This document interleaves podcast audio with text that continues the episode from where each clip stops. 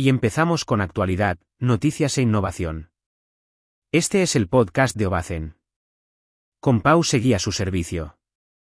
Hola chicos. Hoy descubrimos un mapa online para conocer las desigualdades en el territorio español. Un mapa que identifica las zonas con vulnerabilidad social, y seguro que te sorprenderá. ¿Qué son los aerogeneradores eólicos y cómo funcionan? Mira los tipos turbinas eólicas, partes, sus características y ventajas. Todo sobre el generador eólico. Comenzamos con la temática. Dime dónde vives, y te diré si estás en una zona de vulnerabilidad social en el territorio español. Así de simple puedes saber si palabras como exclusión, marginación, pobreza o falta de acceso a recursos básicos están cerca de tu casa.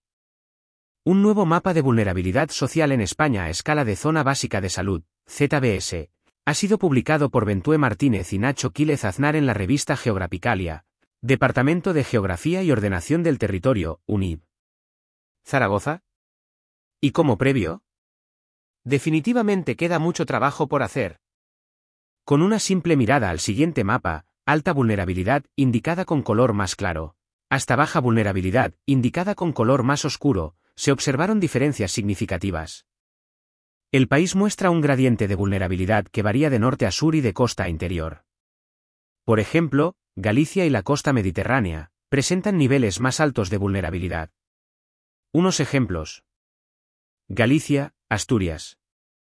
Vulnerabilidad social. Alt. Cáceres, Toledo, Cuenca. Vulnerabilidad social. Alt. Provincias costeras mediterráneas.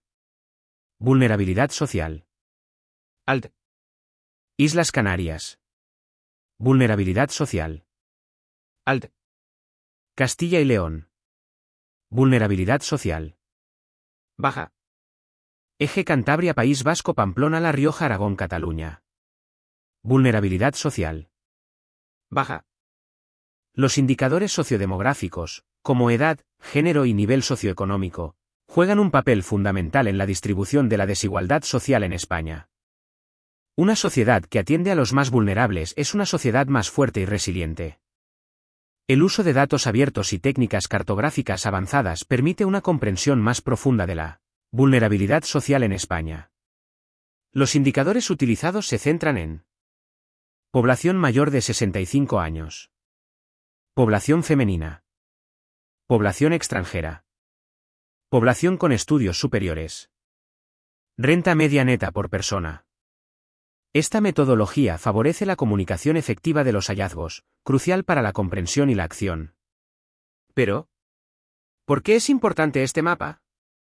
El uso de este tipo de mapas es fundamental en la planificación urbana sostenible, ya que proporciona una visión clara de las áreas que requieren atención especial. Puede ayudar en la asignación de recursos, la mejora de servicios, y en la planificación de intervenciones urbanas sostenibles para fomentar la equidad y la inclusión social. Si separamos el mapa cartográfico individualmente por los indicadores utilizados, en algunos casos, incluso podemos ver contrastes aún más contundentes en España. Las diferencias entre el norte y el sur de España son notables. Mientras que el norte muestra un perfil socioeconómico más estable, el sur y las islas enfrentan desafíos más significativos. Las diferencias entre el norte y el sur de España son notables, sobre todo con población con estudios y nivel de renta. La juventud española enfrenta sus propios desafíos en el contexto de vulnerabilidad social. La educación y el empleo son áreas clave donde esta demografía necesita apoyo. Estos indicadores, desde la población envejecida hasta los niveles de renta, delinean un mapa de vulnerabilidades sociales en el territorio español que deben de ser tratadas. Cada factor aporta una capa adicional a la comprensión de la dinámica social. España se destaca por su diversidad poblacional y su complejo tejido social. Con tanta disparidad, la desigualdad social representa un desafío enorme. El mapa online de población y vulnerabilidad social en España se puede consultar desde aquí. Y el informe que acompaña la cartografía desde la revista Geograficalia editada por el Departamento de Geografía y Ordenación del Territorio de la Universidad de Zaragoza. Muchas gracias por invertir tu tiempo escuchando nuestro podcast. No olvides suscribirte y escuchar nuestro próximo episodio, tenemos muchas cosas que contarte. Nos vemos en Ovacen.